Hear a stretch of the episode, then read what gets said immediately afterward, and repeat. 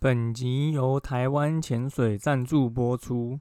台湾潜水执行长陈其恩最近出版了一本新书《蓝色学院白金潜水总监的海人养成计划》，也是国内第一本教大家如何成为一位水肺教练，更重要的是如何成为一位好教练的入门介绍书。关于书的内容很丰富，我想看完书以后，你不会只学到如何成为一名水肺教练。而是更让你爱上这项活动，感受到奇恩想对你表达关于海一切的美好。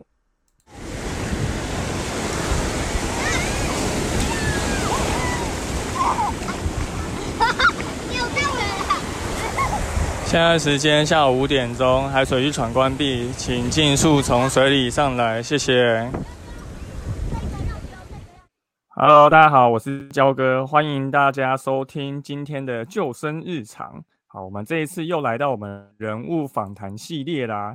这一次人物访谈是我找了哦，我认识了蛮久的一位前辈啊，也是在潜水界非常有名的台湾潜水的执行长齐恩啊。那请齐恩跟大家先自我介绍一下。呃，大家好，我是齐恩，来自台湾最南端的恒春，各位听众好。前最近出了一本新书嘛，叫做《蓝色学院白金潜水总监的海人养成计划》。那这个书名有提到白金潜水总监啊？那什么是白色潜水总监呢？就是潜水是不是有分很多不同的证照啊？潜水它其实是一个蛮严谨的活动。那它从一开始入门的新手，我们称为开放水域潜水员。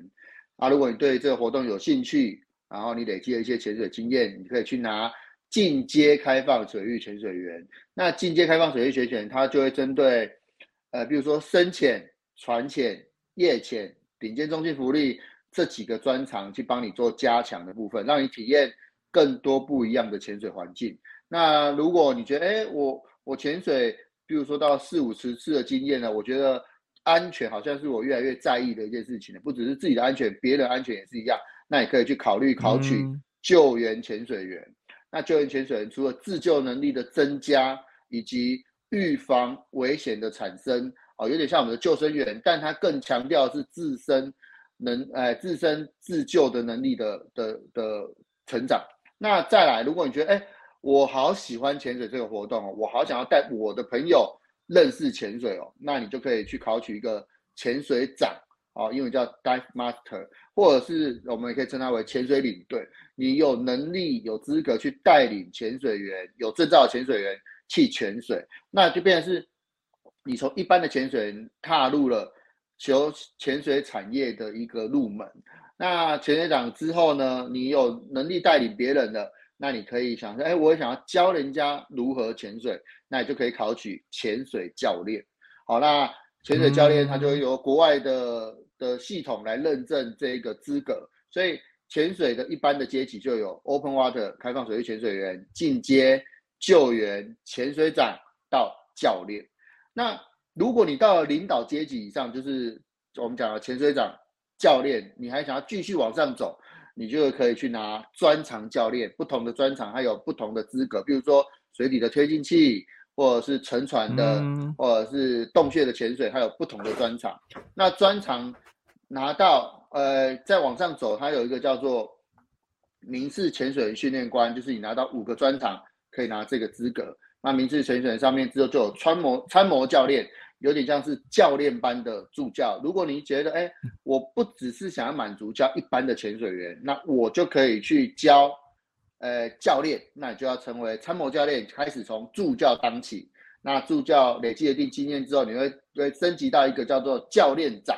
哦，我现在已经是呃相当有经验的教练了。那我我有点像是我能够教导教练班，但是我不能够去 handle 整个班级的发展。那你就要去考取最后一张证照，就是课程总监哦。课程总监他就是基本上是以教教教练为主的一个职位哦，就像我现在一样，就是课程总监。那课程总监，因为佩里觉得，哎，我们怎么样去定义这个课程总监的呃经验的丰富度呢？他会有一般的课程总监到黄金呃白银课程总监，黄金课程总监到白金课程总监。依照你教学的数量去做分别。然后白金课程总监呢，简单来说，呃，全世界大概一年只会发出六七十张左右。那现在中文区大概有五到六个，那我是台湾区唯一这样子。哦，哇，那听起来真的有有有点非常多阶层呢。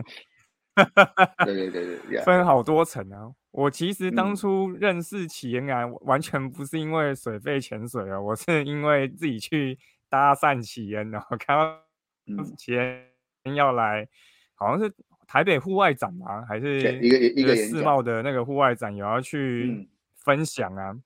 对，然后我就看，哎，刚好就是你之前有听到起源上那个别人的 podcast，然后就想说啊，一定要去。认识一下这位这个潜水界的前辈哈，然后我我是我自己是到去年去年才去考就是水肺潜水最基本的证那个 Open Water，然后今年今年到台湾潜水这边考了进阶潜水 AOW，就是进阶的这个呃潜水员这样子，所以我自己接触的历程是这样的，以前就觉得啊潜水要花好多钱哦，要租装备啊，然后气瓶啊。然后又要再去可能找教练带你出去啊，有些开船出去，他可能就是哇，就是一笔开销。不过到现在其实发觉，哎，潜水就是你可以花很多时间去体验，就是海里面不同的美，那你可以看到很多不同的东西，其实是一件蛮有趣的事情啊。那启恩自己做这个应该做很久了吧？嗯，我从高中就开始做，大概十高中就开始做。对对对，十五岁左右就接触潜水这个活动。嗯，那你那那时候接触是就是做这个一般的这种大家看到这种水肺潜水的活动吗？没有没有，我我其实是呃二代，这是家里面的工作。我们爸呃，我们从小是做海事工程，简单来说就是海里面拉电缆。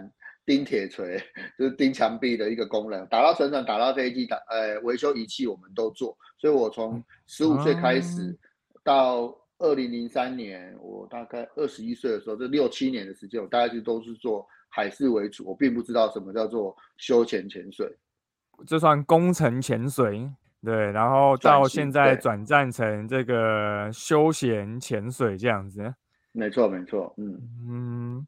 那其实你自己在这个带潜水活动的时候啊，像你后来就转休闲潜水这么久啊，你应该有遇过比较特别的一些经验吧？基本上我在带活动，因为我是我在大学的时候我就考到潜水教练这个资格了，所以我算是在在当时候蛮年纪比较小，你还蛮年轻的潜水教练，所以对我来讲，呃，能够借由潜水这个这个活动。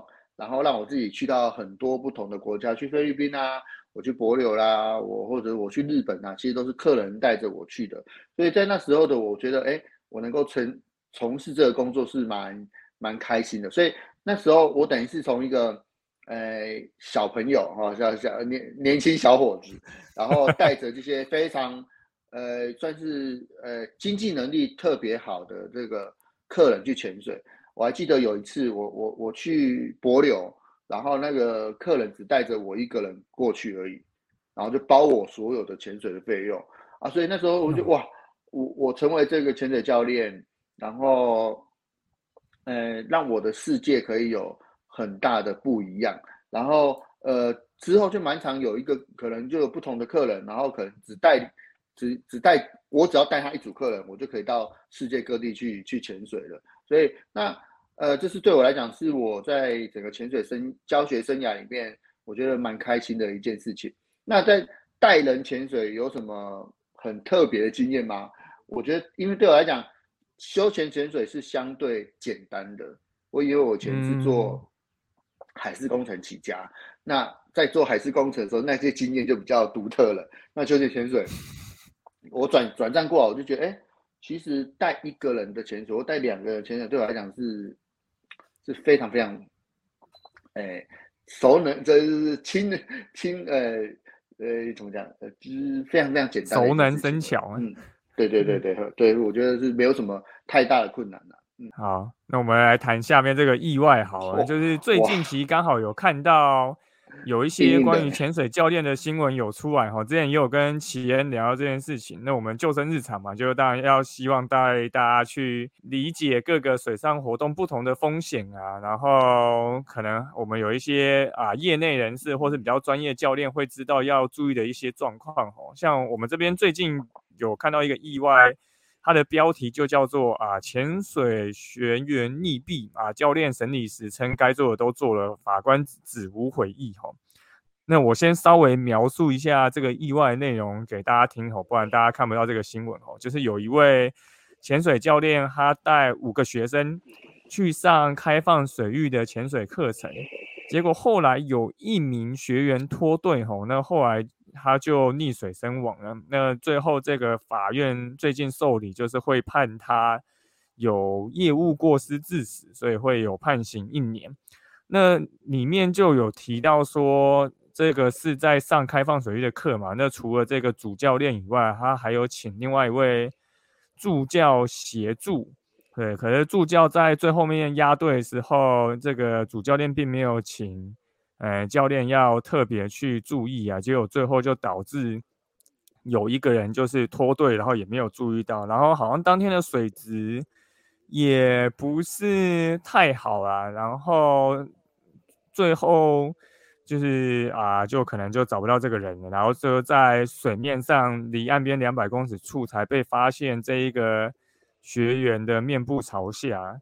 那前面又有提到说，就是这个教练在帮这些学员上课的时候啊，这个溺水这个学员呢，他在封闭水域，就是深水池课，在上数科课程的时候，在中性浮力呀，或是一些操作浮力补偿装置等水肺潜水生存及紧急安全技巧就没有那么熟悉啊，所以这可能也是。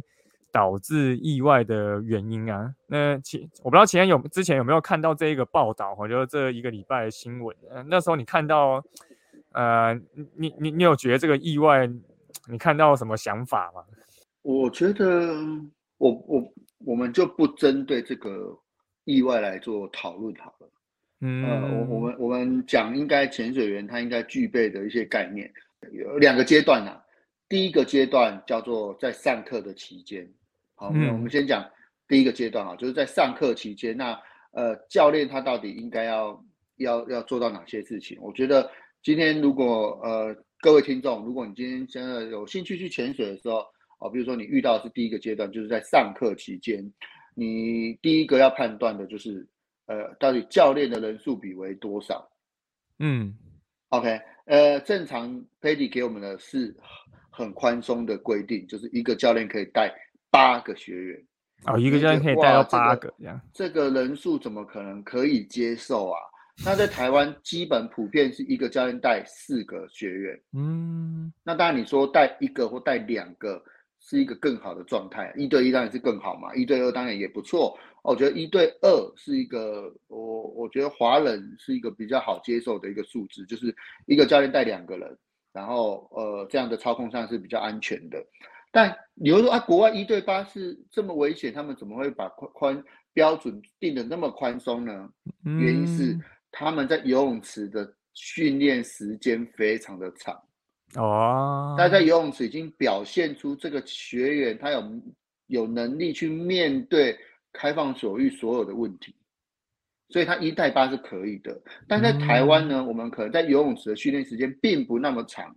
所以学员进入到开放水域的时候呢，他的状况并不那么好。所以你你如果一带四以上，我都觉得是一个相对难操控的状态。所以人数比是一件事情，他在游泳池的训练时间是多久？有没有有没有呈现出来？你觉得你你很自在了，你再去开放水域，这都是你在训练期间应该要去注意的事情。所以刚刚讲了，哎，他的学生在游泳池的时候，他已经表现出来，他。有一点点不太适应，或者是他有一点点紧张，那是不是应该延长？一就是延长游泳池的时间，让他多训练几次再去开放。第二个是教降低教练跟学生的人数比。嗯，哦，那那这两个可能都是可以调整的部分。那降低人数比，或者是增加助教的数量。哦，如果一个教练本来带五个，哦，我们觉得安全。那呃不安全，那我们就增加一个助教，就是潜水长，或增加两个助教，有一个可能专门去照顾这个比较怕水的学生。但这会牵扯到什么？就是成本的叠加。对，因为因为第一个游泳池都是游泳池的时间用长，就是成本就变高嘛。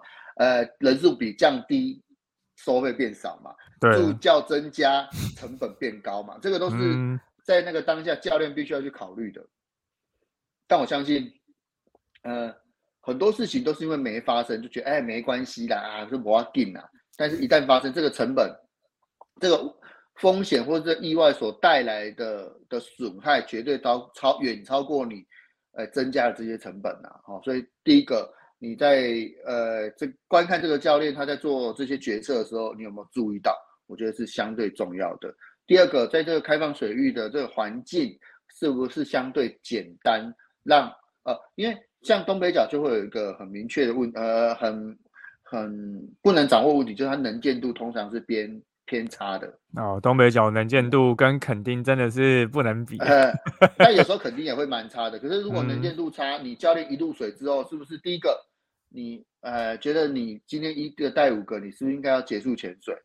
第二个是你是不是要把你的团队控制的更严谨一点点？这个都是有待讨论的地方。但是就像我刚刚讲的，他如果结束了这次潜水。自己决定结束了这次潜水，那是不是成本上你要补课，成本上又今天又白来了？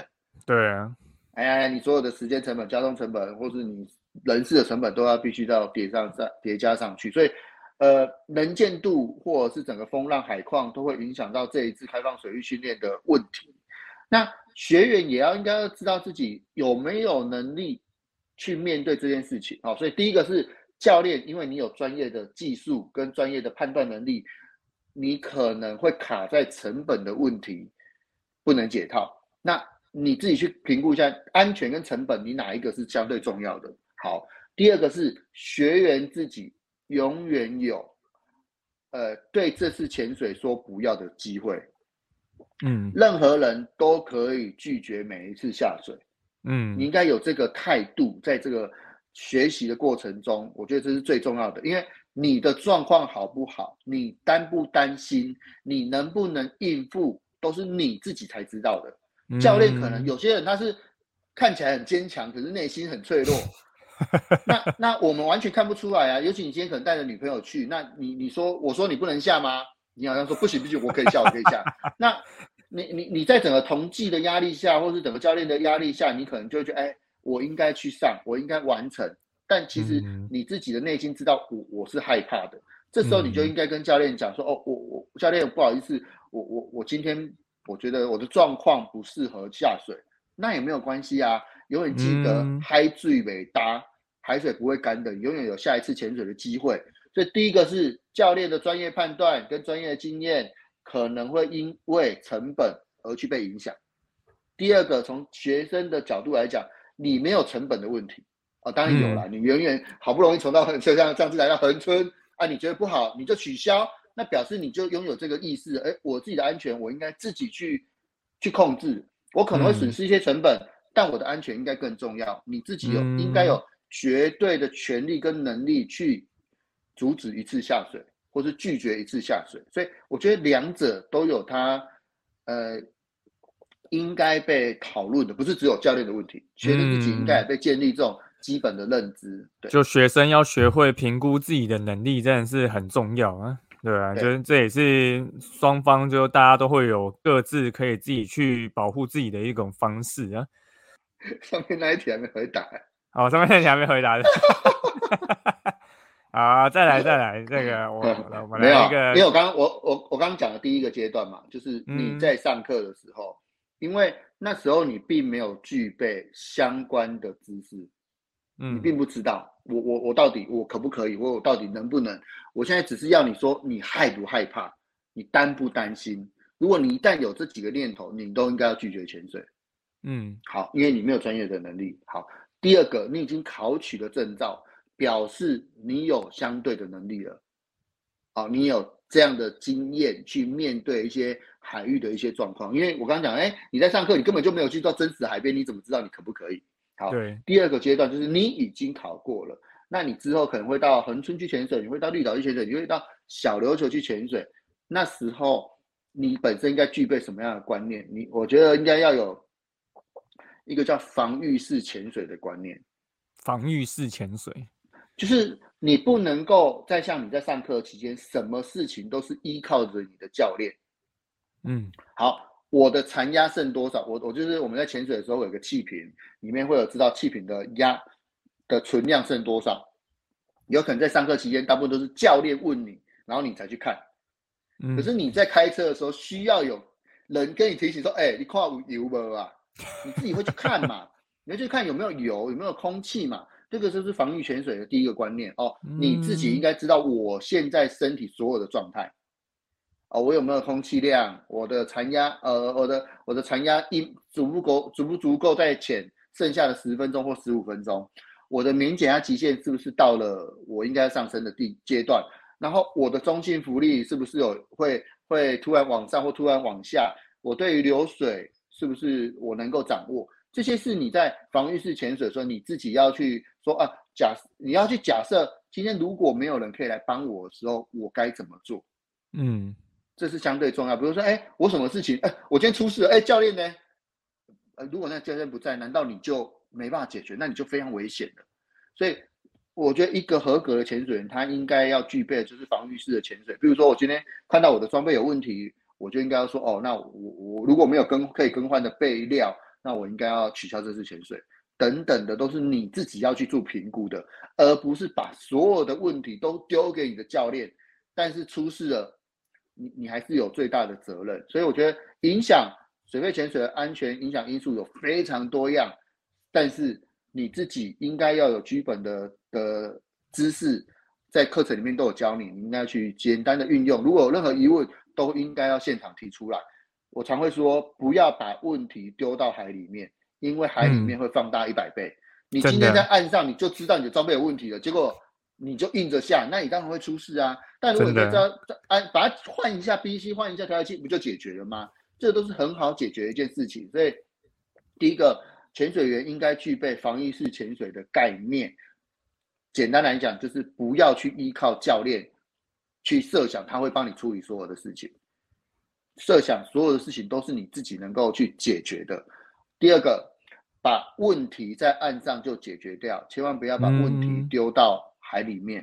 好，那第三个问题，需要先会游泳吗？我觉得游泳是一个不怕水的表征，但规规课程里面是没有规定你一定要游二十五公尺或游一百公尺来表现你的游泳能力，没有，它只要求你要表现出来，你可以，呃，没有外力的接触下，可以在水面上撑十五分钟的的状态，就是你可以你的水性测验是能不能表现出来的，但能不能够游蛙式，能不能游自由式，它是没有严格规定的。他那个撑十五分钟，有说是带着什么装备或者是之类的吗？没有啊，没有没有，不能带任何浮力装备。不能带任何服装，就是对对对，就是踩踩水了，简单踩水或漂浮或游泳都是代表这个能力嘛，对不对？嗯，你只要能在无外力的协助下，在水面上活十五分钟就可以了。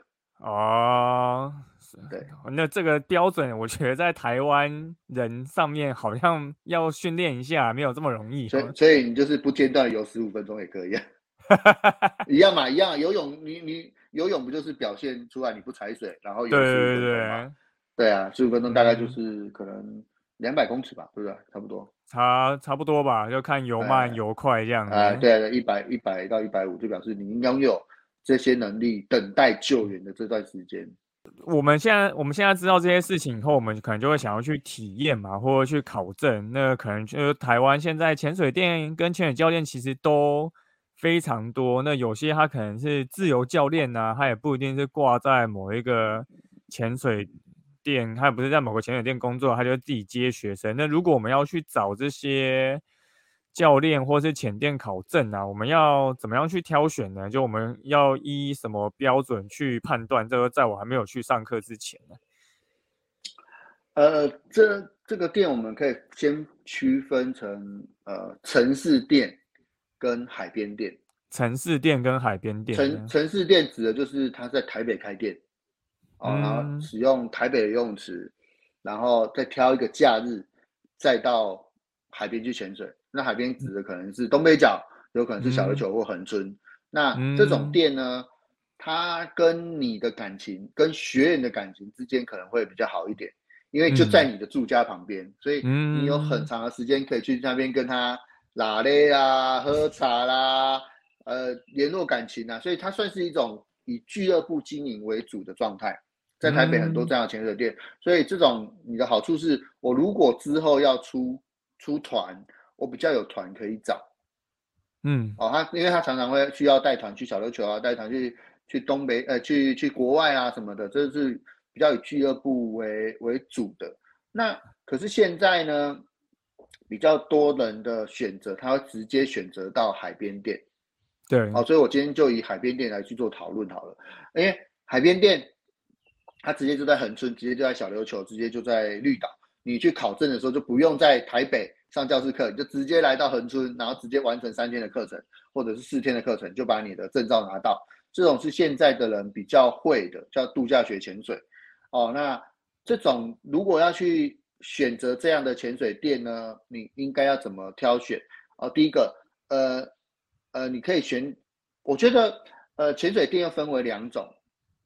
一种是大型的潜店，它拥有了住宿，哦，它拥有了潜水船，它拥有了自己的一些教练团，所以它的好处是，不管再多的潜客，或者是他都能够去去去去带领。那它的好处是，它有基本的教学的模组，因为它要，然后它是一条龙的服务，所以这个都是大型潜店带给你的一些方便性。那小型犬店指的就是它就是一个住家，一个工作室，可能只有一到两个教练。那呃，它缺点就是它你遇到的教练可能是参差不齐的，他的教学没有一个固定式的样子，他今天想怎么教就怎么教，反正他也没有一定的规范，他也没有需要呃 SOP 去执行，就对，他就教他自己觉得好的顺的方式。那它的优，它的优点就是啊，它这这不是它的缺点哦，它也有可能是它的优点哦。第一个是我们可能一般大型的潜店，我们可能就开放水域，我们就带你试试开放水域。那这种小型的潜店，它可能今天看到跟你的缘比较好，或是你的状况比较好，它可能带你六次的开放水域都有可能，因为它时间很好去做调整嘛。那第二个是它跟你的，它跟你的关系会比较好。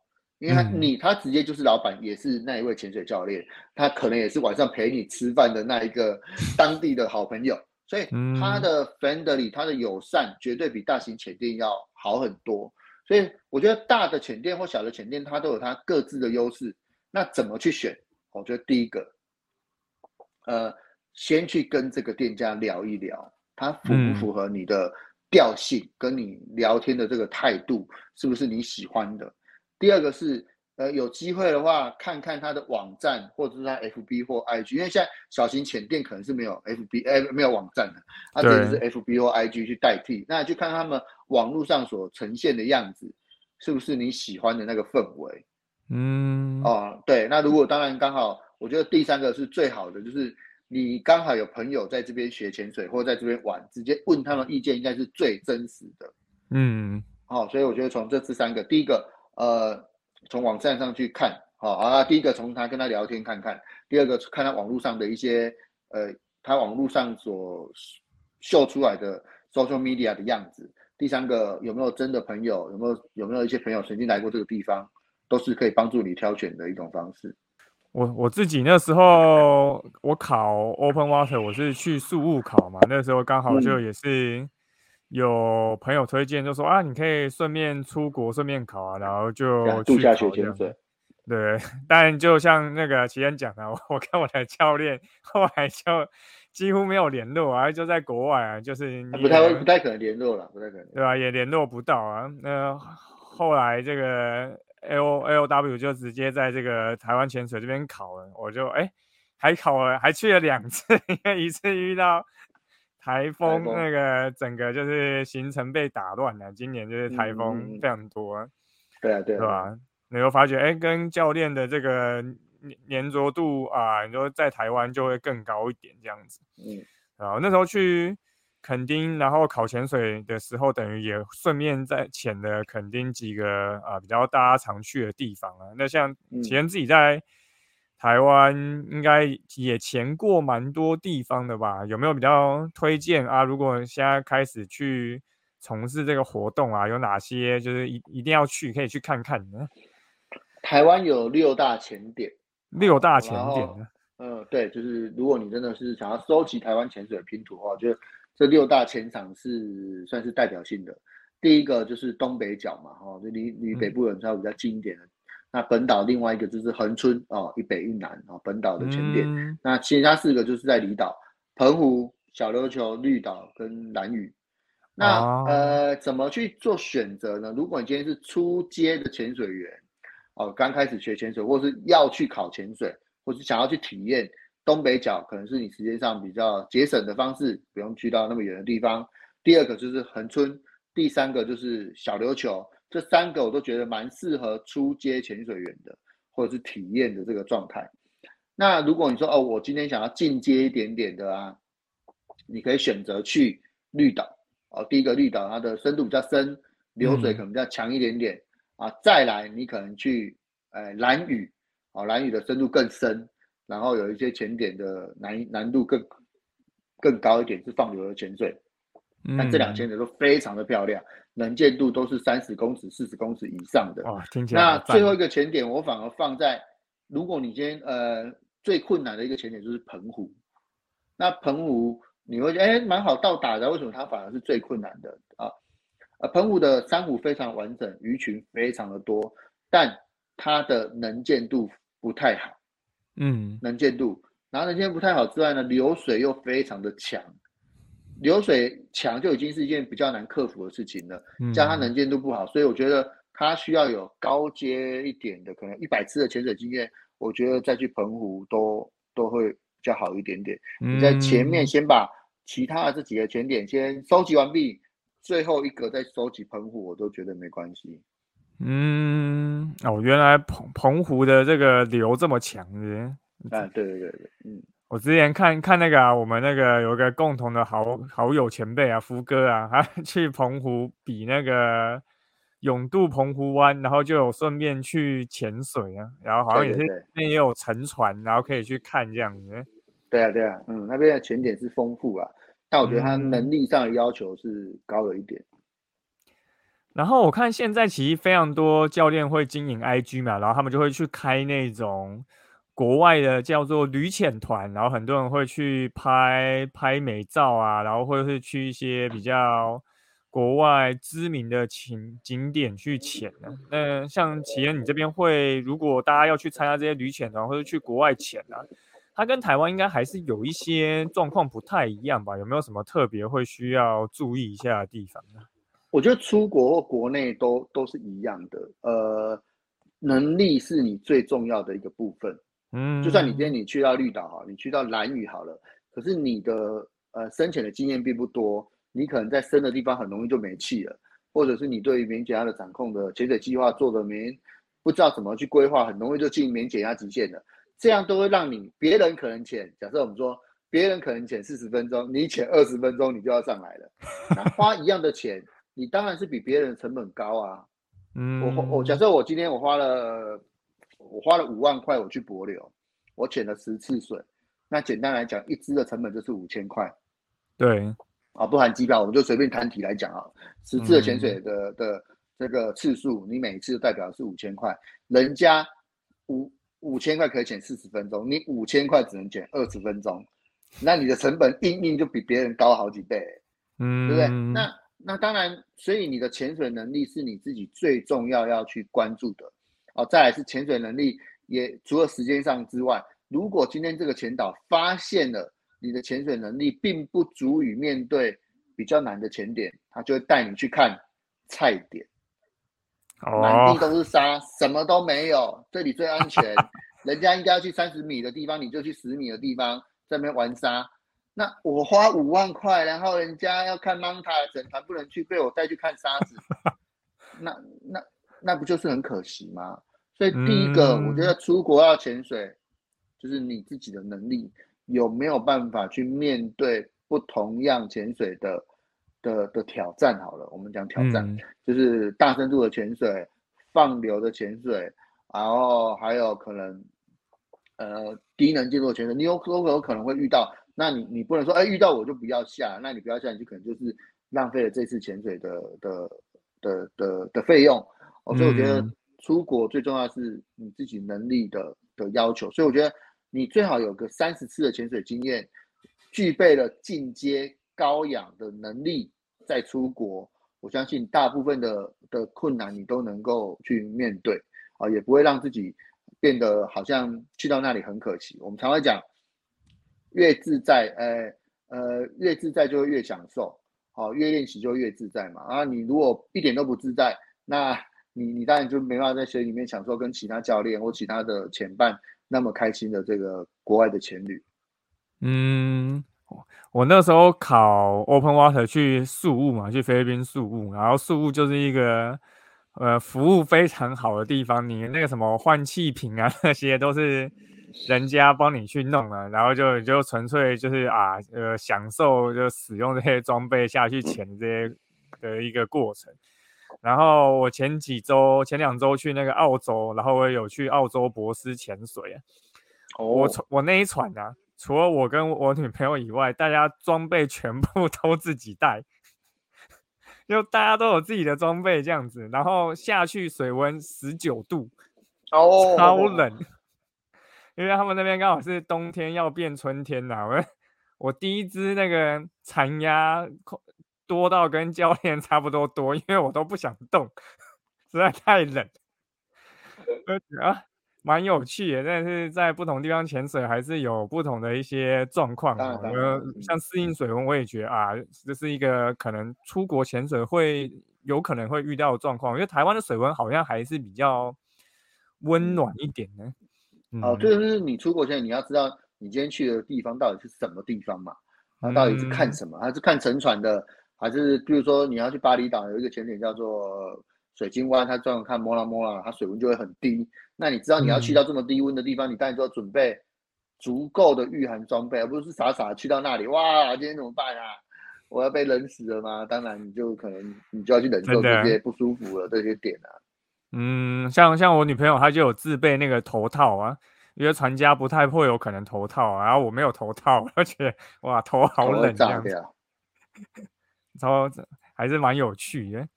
好，那我们回来谈一下奇恩这一本书哈。那奇恩这一本书的标题，除了有讲到白色白金潜水总监以外，还有讲到这个蓝色学院嘛？那什么什么是蓝色学院啊？就这本书其实超厚的，就然后整本书其实内容也有提到非常多关于教练养成的事情，所以我想蓝色学院应该跟教练的养成是有一点关系的吧？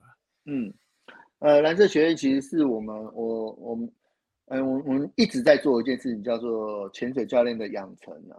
哦，因为我从成为总监之后，我到现在我已经教了将近五百个潜水教练。那我们觉得，呃，台湾是有能力培养出很多优秀的潜水教练到世界各地去工作。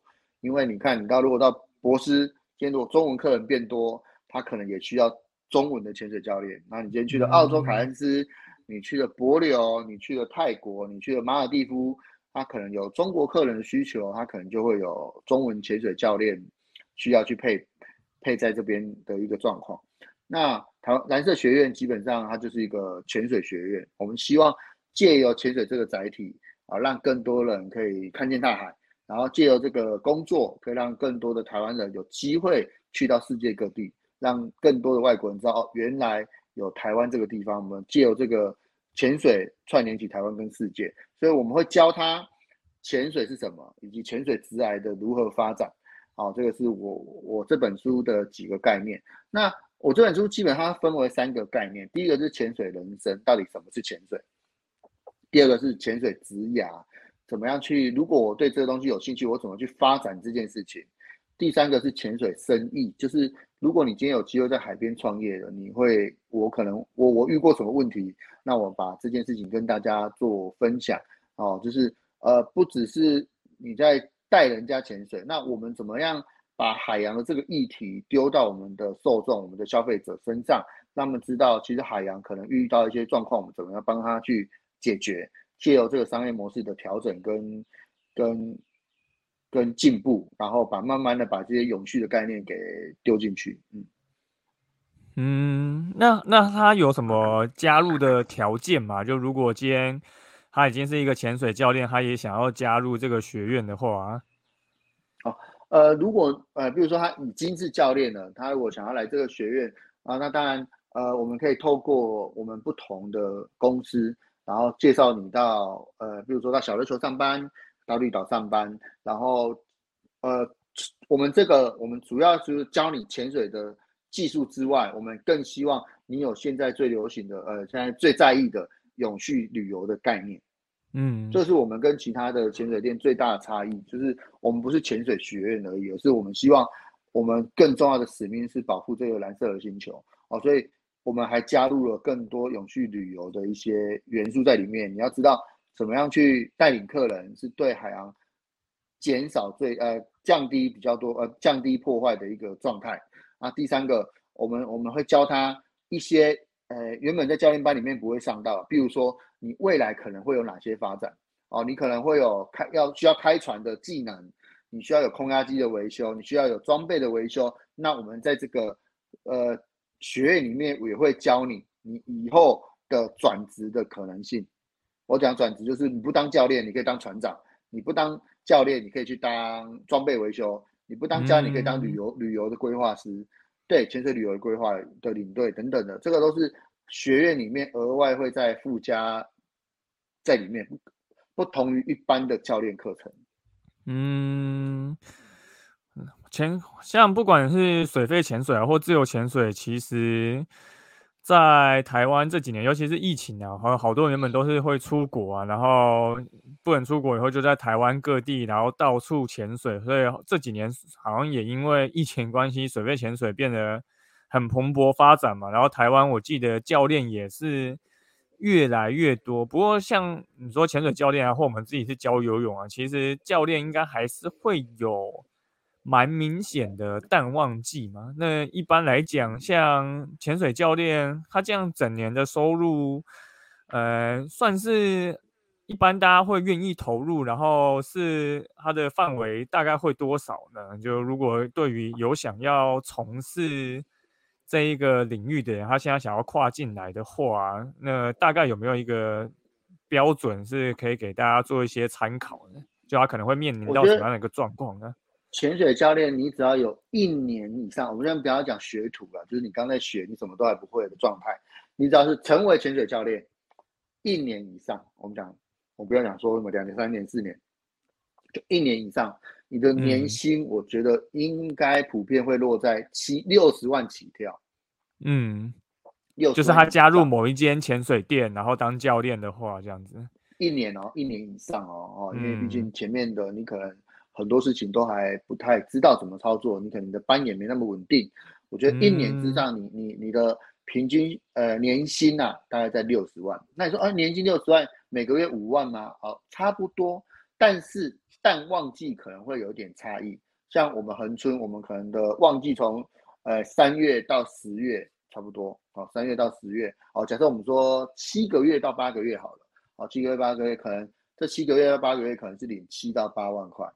嗯，那剩下那四个月可能只领两万块，哦，就是没有客人，当然你你的薪水就会变得偏低一点点。那可能在那可能在绿岛，他们可能是在季节更短，从四月到十月，六个月的时间，可是他每个月可能有到九万到十万，嗯，然后其他是零，完全回家吃自己。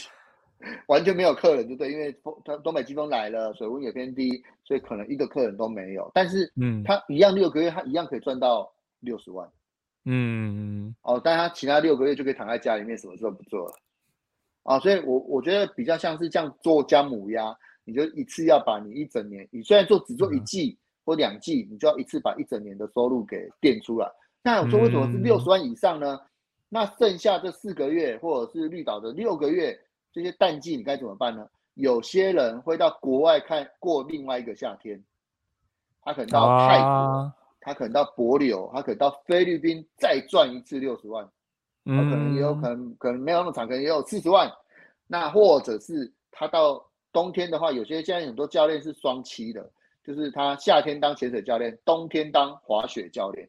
哦，他要去日本再赚一个雪季，可能又是四十万，所以他当潜水教练可能年薪是六十，可是他另外一份工作可能也有三十到四十，所以整个加起来可能也有八九。但你也可以选择我什么都不做，我躲回家这么看电视看半年也可以，那是你自己个人的选择。所以收入要怎么做呢？我觉得六十万起跳，可是那些空白的时间，你可以再额外。你你可以再去做一些事情了，嗯嗯，还是很密集的，在一段时间里面，就跟就跟那个游泳教练一样啊，在暑假赚进了可能半年的薪水，可是剩下的时间就没没事做，要找可能要跑跑副 panda 啦，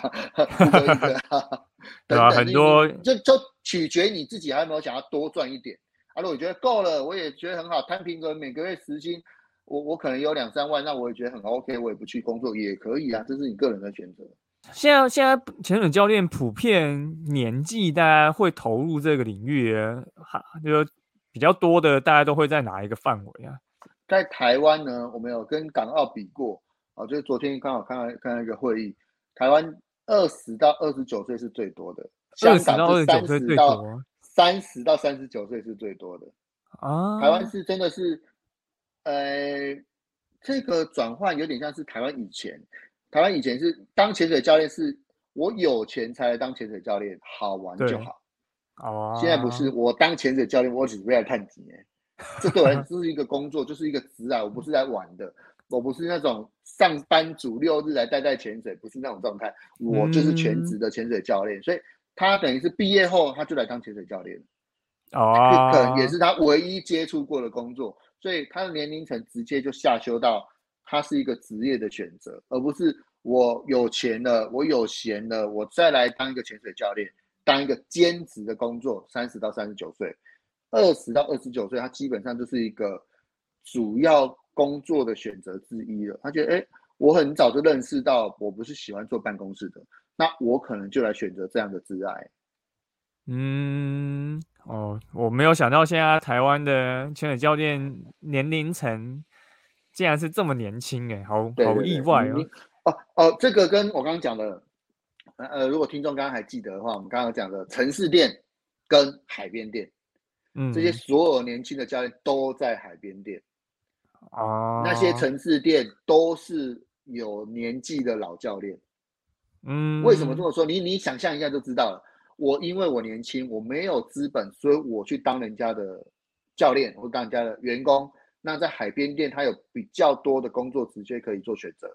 等我工作一段时间之后，我有一定的年纪了，我可能要生小孩，我要结婚了，我可能就会想要回到城市里面去。啊，那我回到城市里面去之后，我还是喜欢潜水这件事情，所以我开了一个潜水店，去教人家潜水。可是我那时候应该是有一定的年纪，跟有一定的经济基础，我才有办法在城市里面开一间店。城市店基本上不会有年轻教练，原因就是他不太有办法养活年这些新的工作职缺哦，因为他没有那么多客人嘛，他就是老板自己一个人带你潜水，然后陪你聊天，所以为什么年海边店呃跟年轻年呃城市店的年纪差距，你去接触到应该是完全不一样的哦，原来是这样子啊，嗯，我我记得我那时候去上。那个企业那边上那个 L W 的时候，我的教练也都很年轻啊。哎，可是他呃，那我的得帮你教的教练，他是毕业后呃，毕业实习就在我这边了。嗯，就是大四的时候来我这边实习，然后呃，实习完之后就到在这边就业。他已经在我这边当教练四年多，快五年了。嗯，虽然真的以前是他。没有想过啊，会有学生时代就接触到潜水，因为以前就会觉得啊，潜水这要这么多装备啊，很花钱啊，什么之类的。现在的接触门槛比较低，因为很多潜店都有提供打工交换的状态，因为这些潜店它需要有庞大的能力去支撑整个店的运作，所以它基本上是不要这些年轻人的钱，它是年轻人的肉体。那今年奇烟或者是台湾潜水这边有什么新的什么计划吗？就是有在要推什么活动之类的吗？啊，因为我们我们现在其实在经过这几年的转型，我们比较在商业的行为上没有太多新的变化。就是我们在商业行为，就是教人家潜水，带人家潜水。但是我们在永续这件事情，或者社会企业这件事情上面，我们反而希望可以做得更多。所以，我们最近除了我们日常在做一些近滩近海的活动啊，海洋巴士的巡回演讲啊，我们现在在培育恒春在地的海呃海洋自工队。好了，就是我们希望恒春人自己的海自己整理。所以，我们除了培养在地人成为这个近海队之外，我们也培育垦丁国小的小朋友成为我们的珊瑚小队，由这些小朋友去做代理，然后培养，在我们增加，我们让他考取潜水的证照，也增加他潜水的技巧跟能力，然后免费提供他潜水的机会，然后让他可以去对当地的珊瑚、海龟、呃鱼群做一定固定的固定时间的监测，让我们可以产出我们自己的报告书，然后自己的报告书又是由在地人所。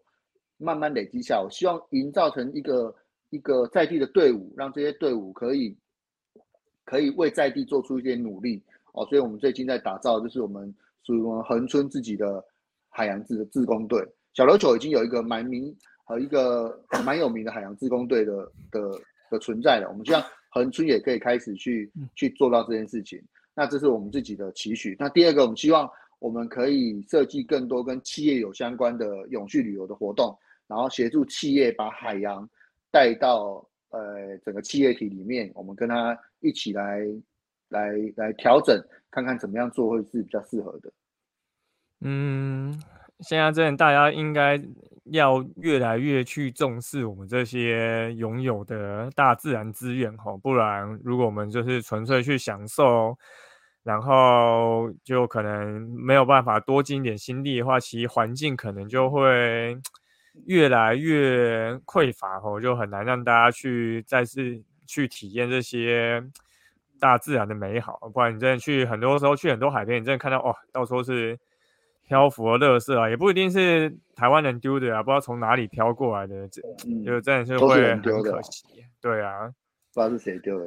嗯，啊，最后。齐恩有没有想要给这些就是还在观望或者是想要投入潜水活动的人什么样的一些建议呢？嗯，我相信会收听这个节目的人，对于水域本来就有一定的想法跟期待，就是我我喜欢去海边玩，或是我喜欢玩水这件事情。那我觉得潜水活动，或是浮潜活动，或是自由潜水活动，都是少数能够亲眼看到海里面现状的人，所以我觉得。不管怎样，只要你们愿意来到海边，看看海里面的生物，看看海里面的珊瑚，你就会觉得，哎，其实台湾的海很漂亮，或者是，哎，台湾的海可能遇到的一些问题，我们才有办法去真的去面对它。我觉得唯有看见才会在乎，唯有在乎才会想要保护。所以看见是会潜水人的一个天职，就是你看冲浪的人，他不会看到海里面。嗯，或者是 SUP 的人不会看到海里面，对啊，只有我觉得海泳的人啊，或者是自由潜水的，然后浮潜的，我们才有机会看到海里面真实的一面。那我们借由这个我们可以看见的这个这个能力，然后将这个海洋的现状散布给更多的朋友知道。我相信是我希望来到每个海边的人都能够去做到的，因为我们公司有一个愿望，我们希望每一个台湾人。都能够亲眼看看台湾的海，啊，不管你是用什么方式去接触，只要你愿意看见台湾的海，我觉得都是很棒的一件事情。嗯，太好了。那我们今天这一集访谈就差不多到这边啊。最后，大家一定要去购买奇恩出的这一本啊，《蓝色学院白金潜水总监的海人养成计划》。虽然很厚啊，但它是一本。就是彩里面还有彩色照片的书啊，就是你还没有亲自去看过海里面就是非常美丽的人，就是透过奇恩这本书，你也会看到大海中各式各样不同的地方啊。我们今天就非常感谢奇恩来受访，好，好，很期待在海边看见大家哦，拜拜，好，大家拜拜。